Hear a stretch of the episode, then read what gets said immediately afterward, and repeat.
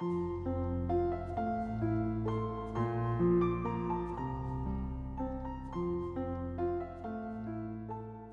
家好，欢迎关注金牌公考每日热点分享。今天的热点来自北京青年报：杀熟的微商并非无药可救，消协组织应做好微商监测。据分析，微信代购目前主要存在三个方面问题：一是偷税漏税，代购者将商品从海外带入国内，或者直接邮寄回国。逃避了缴纳进出口关税。二是维权难，消费者一般不知道代购者的真实姓名，很多代购店铺没有正规注册，只有经营者将消费者从好友名单中删除，就无法继续联系。三是真假难辨，卖家多以代购商自居，销售的却是高仿商品，以低廉的价格蒙骗消费者。微商是一个新事物，目前尚无统一的认知定义，但狭义的理解，我们可以称微商为利用微信、微博等移动终端平台，通过手机开店来完成网络购物的相关活动。很明显，朋友圈里卖商品，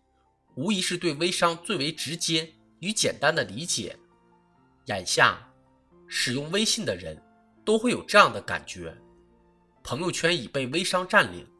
不知不觉，咋多了这么多卖货的朋友？仔细琢磨，他们卖货有个共性：天冷提醒你加衣，佳节祝福第一个艾特你，分享一些心灵鸡汤、情感段子，偶尔还夹杂着屌丝逆袭变成富豪的励志案例。除此之外，还有不知疲倦的刷屏。诱人产品分享，骄傲的巨额订单，火线诚招代理，在一个以朋友为磁极的封闭空间内，汹涌席卷每个角落，朋友圈变成了生意圈。更让人不敢想象的是，为了迎合不良商家的种种心理，造假软件为一体的畸形链条也正在形成。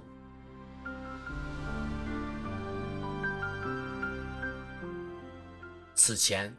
商务部无店铺零售业经营管理办法征求意见座谈会在北京召开，业界普遍认为，这是国家为了规范无店铺零售业经营行为，维护流通秩序和商业环境，保护消费者和从业者的合法权益所做出的积极尝试。今后无执照、不缴税、自由发展的微商经营现状将面临巨大的变革。就目前而言，微商与以电子商务为代表的电商等一样，还缺少必要的、专门的、具有针对性的法律约束，这导致了一些网络交易与移动终端平台交易行为很难被监督，甚至存在执法管理空白。因此，一方面有必要对现有相关法律进行充实与完善，将电商、微商的相关经营。与销售行为纳入管理，比如对微商有必要进行相关限制，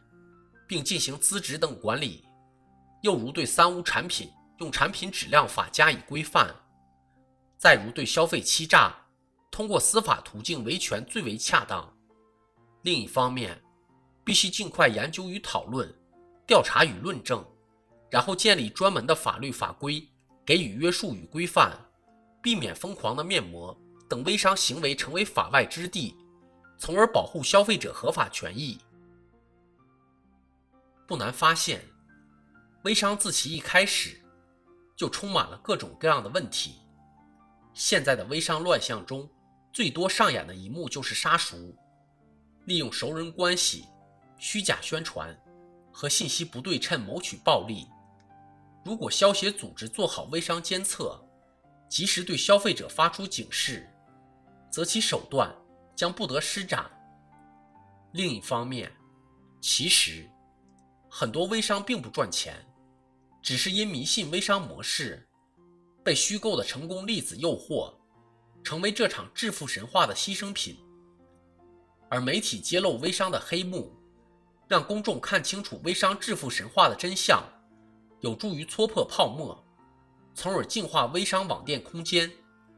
让认真踏实的微商健康发展，构成一个良性循环的微商环境，促进微商行业的发展。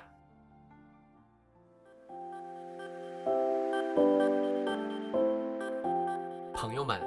金牌公考新版公众号已经上线了，新版公众号。将聚集更多在职公务员，提供更多高效优质的备考内容。如果你想收看我们每日热点分享的文字版，每天接收更多优质的备考心得推送，